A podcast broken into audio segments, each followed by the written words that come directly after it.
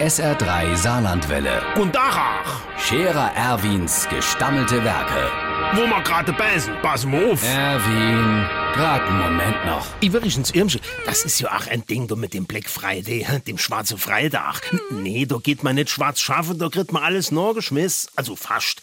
Es ist ja bald nix, wo es kein Rabatt drauf gibt. Außer am Goldenen Ochs, da kostet Bier am Black Friday so viel wie an Green Donnerstag. Naja, aber hol dir nur mal der Baumarkt.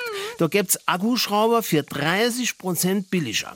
Der Zibbels Money hat ausgerechnet, wenn du dir dort einen Akkuschrauber, sagen wir mal, für 248 Euro kaufst, dann kostet der am Freitag nur 173, ist also 75 Euro billiger. Das heißt, wenn du drei kaufst, ist der dritte umsonst.